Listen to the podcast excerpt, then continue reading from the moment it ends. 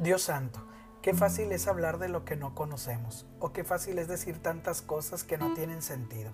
Por eso, parafraseando Santiago en sus cartas, hay que conectar nuestra lengua con el alma, es decir, controlar lo que decimos, sobre todo en la oración. Y digo difícil porque de repente hacemos oraciones nada más por hacerlas y no estamos conscientes de lo que hablamos, pues la monotonía llega a nuestra vida.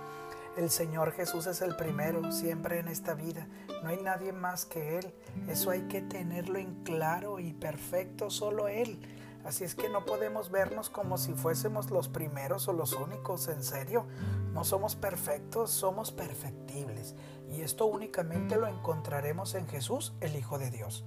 No podemos compararnos con nadie, no somos más que aquí, todos somos iguales porque de repente nos elevamos tanto solo por estar cerca de las cosas del Señor que nos creemos, como decimos en Nuevo León, mi tierra, la divina garza. Por favor, no podemos andar por el mundo creyéndonos los divinos y los santos. La santidad se vive con el testimonio en silencio, no alardeando que somos los intocables bajados del cielo por los ángeles. No, por favor. Esto lo digo porque ya hemos escuchado el Evangelio del día de hoy del fariseo. Bueno, oraba como si él fuera el centro de esa oración, comparándose con el mundo entero, sus perfecciones, haciéndolas saber al Señor en una oración. Dios santo de mi vida, esto no puede ser. porque estamos situándonos en el centro de esa oración y en cada plegaria Cristo es el centro? Su amor, alabanza, la gloria, el poder y el honor son solo para Él. Cuando conocemos o cuando estamos en el camino de Dios, no quiere decir que somos los mejores y necesitamos poner nuestros pies en la tierra. No podemos ser los jueces del mundo, no podemos compararnos con el mundo entero y decir que somos únicos. No podemos así andar dando testimonio que nada tiene de humildad. En fin, sé que me estoy explicando y ustedes entendiéndome.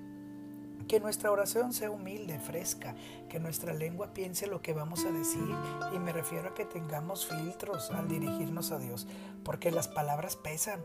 Si estamos en el camino de Dios necesitamos ser tarjeta de presentación de Jesús, como dice San Pablo, ser otro Cristo en el mundo para los débiles, los necesitados, los alejados, para los que no conocen el camino. Ser realistas, hermanos y hermanas. No podemos ser como este fariseo, necesitamos comenzar desde dentro de la iglesia para que los demás tengan fe. El testimonio cristiano es importante.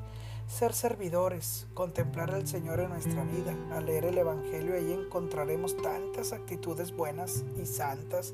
Es nuestra instrucción de vida, somos imagen y semejanza de Dios, no olvidemos.